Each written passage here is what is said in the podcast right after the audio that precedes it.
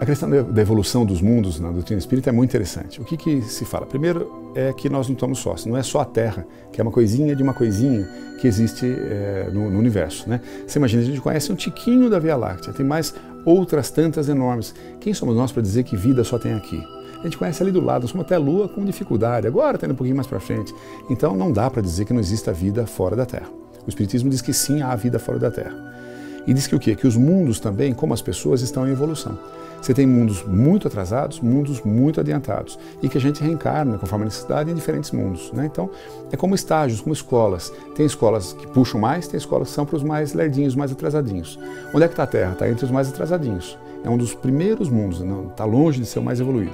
E nós que aqui encarnamos, encarnamos aqui porque necessitamos encarnar exatamente aqui. A escola que nos merece, a escola que nós merecemos, na verdade, é aqui. É aqui que a gente tem que aprender as coisas. Então, nesse mundo difícil que nos cerca, é exatamente o incentivo que a gente precisa ter para desenvolver a mente, desenvolver o nosso modo de ser e nos melhorarmos até lá. Mas também diz o seguinte: ao longo do tempo, os mundos também vão evoluindo. Então a Terra está prestes a evoluir, prestes, prestes a passar de um jeito para outro jeito. De que jeito para que jeito? Hoje a Terra é tida como de prova e expiação. O que quer dizer isso? É onde as experiências difíceis acontecem, onde há mais gente praticando o mal do que praticando o bem. Por quê? Porque essas pessoas, nós, achamos que é melhor eu praticar o mal do que praticar o bem. Tipo assim, ah, se eu der um golpe em você, na boa, pego aí, dou, vendo um negócio para ele que vale 10, vendo por 150 e tudo bem. Vou levar vantagem. Essa história de levar vantagem ainda predomina aqui. E por isso a gente pratica o mal. Parece ser do meu interesse praticar o mal. Daqui a pouco a Terra passará para um outro estágio, por assim dizer. Ela deixará de ser um mundo de prova e expiação e passará a ser um mundo de regeneração. O que quer dizer de regeneração? Todo mundo bom, todo mundo anjinho, bacana? Não, longe disso. Mas a maioria das pessoas que estarão encarnadas aqui serão pessoas que estão a fim de praticar o bem. É aqueles que já assumiram o compromisso com a sua própria melhora. Não estão perfeitos ainda, mas já se esforçam para fazer o bem, se esforçam para se melhorar, se esforçam para reagir melhor a um impulso que têm. Né? Já estão num caminho melhor. Então ela vai ser um lugar melhor para se habitar. E o que vai acontecer com os que estavam aqui que não se melhoraram? Não poderão mais encarnar aqui. Não poderão mais encarnar na Terra. Né? Eles deixarão a Terra e vão passar para um mundo menos evoluído. É como se eles repetissem de ano, ou mais complexo ainda, como se deixassem a escola, fosse para uma escola mais fraca. É meio assim, olha, você teve chance. Você, você, falamos para você estudar, você não estudou. Falamos para você melhorar, você não melhorou. Você continuou aprontando com todo mundo, continuou brigando na escola. Então essa escola não pode ter você mais aqui. Nós gostamos de você, mas você não está pronto. Faz o seguinte, vá para uma escola outra, estuda lá, aprende bastante. Quando estiver bom, você volta para cá. Mas agora não dá mais para você estar junto conosco, porque essa turma aqui precisa seguir adiante. E você está segurando essa turma. Isso já está acontecendo. Vários dos espíritos que desencarnam já não mais encarnarão aqui. E é ruim não encarnar na Terra? Não, não é ruim é só uma consequência dos nossos próprios atos. Outra coisa interessante a notar é vejam as crianças que estão encarnando agora aqui. O que são as crianças? São espíritos. Espíritos já tiveram uma série de experiências.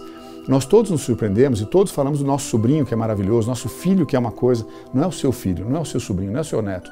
As crianças agora já vêm mais prontas, mais preparadas, porque são espíritos mais evoluídos que estão reencarnando. Então não é que a criança é melhor, o espírito é melhor e ele tem reações mais interessantes. Chega já prontinho, chega já andando, falando, fazendo coisas que você fala, nossa, como pode? Pode, são espíritos mais evoluídos que já estão chegando para levar o mundo, para levar a Terra para um novo modo de ser, onde o bem preponderará ao mal. Que é fundamental compreender nesse raciocínio? Nós todos queremos um mundo maravilhoso, só que nenhum de nós acha que tem que melhorar a si mesmo. A gente acha que o mundo tem que melhorar, as pessoas têm que melhorar. É comum nas palestras que eu dou no Centro Espírita e em outros lugares, é, as pessoas dizem assim, ai, adorei sua palestra, foi tão bacana. Nossa, isso que você falou foi muito legal. Meu marido que tinha que ter assistido, minha mulher que tem que ter ouvido, meu pai que tem que ter ouvido. Sempre é o outro, nunca sou eu, né? A mensagem sempre é boa para o outro, porque o outro é o picareta, o outro é o... Eu não, eu sou maravilhoso, né? Não, não é assim. É ao contrário. Vamos nos preocupar conosco, com a nossa melhora, com os meus erros, com onde eu tenho que me melhorar, onde eu tenho capacidade de agir. Eu não consigo melhorar o outro, mas eu consigo melhorar a mim mesmo, desde que eu queira, desde que eu esteja atento, desde que eu reconheça onde é que eu estou escorregando. E é fácil fazer isso, basta querer, basta atento a si mesmo e ter compromisso não com o outro, consigo, de melhora íntima. A partir da reforma íntima, se cada um de nós nos melhorar, o que acontece com o todo? Todo melhora. É a história da maçã podre ao contrário. Uma maçã podre apodrece o resto. Uma maçã boa melhora o resto. Né? Um exemplo bacana para entender isso aí. Fumar. Fumar tudo bem? No passado, fumar tudo bem. Década de 40, 50, as pessoas fumavam. Rita Hayworth fumava no cinema. E era lindo era super sexy, super charmoso. Era bacana fumar. Como é que é fumar hoje? É péssimo. Ai, pff, você fuma, credo? Vai fumar lá fora. Nossa, que horror. Ai, cheiro de cigarro aqui. Ficou horrível fumar. O que aconteceu? A moda, o modo como a sociedade atua, determinou que fumar não é bacana. No passado era bacana. A mesmíssima coisa já está começando a acontecer, vai acontecer cada vez mais com a prática do mal. Você levar vantagem em cima do outro, está começando a pegar mal, vai pegar cada vez pior.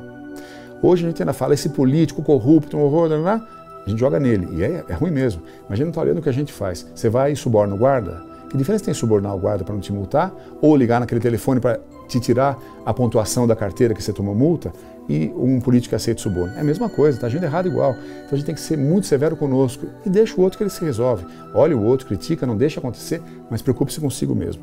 Quando cada um de nós se preocupar em se melhorar, é isso que vai acontecer, a já está indo para um caminho melhor. Se não quisermos, também não tem problema, só que vai para a escola dos mais lerdinhos, vai ser dos melhores daquela turma dos mais atrasadinhos. Não tem importância, tudo tem que caminhar, mas você não vai mais estar junto com essa turma que já está melhor.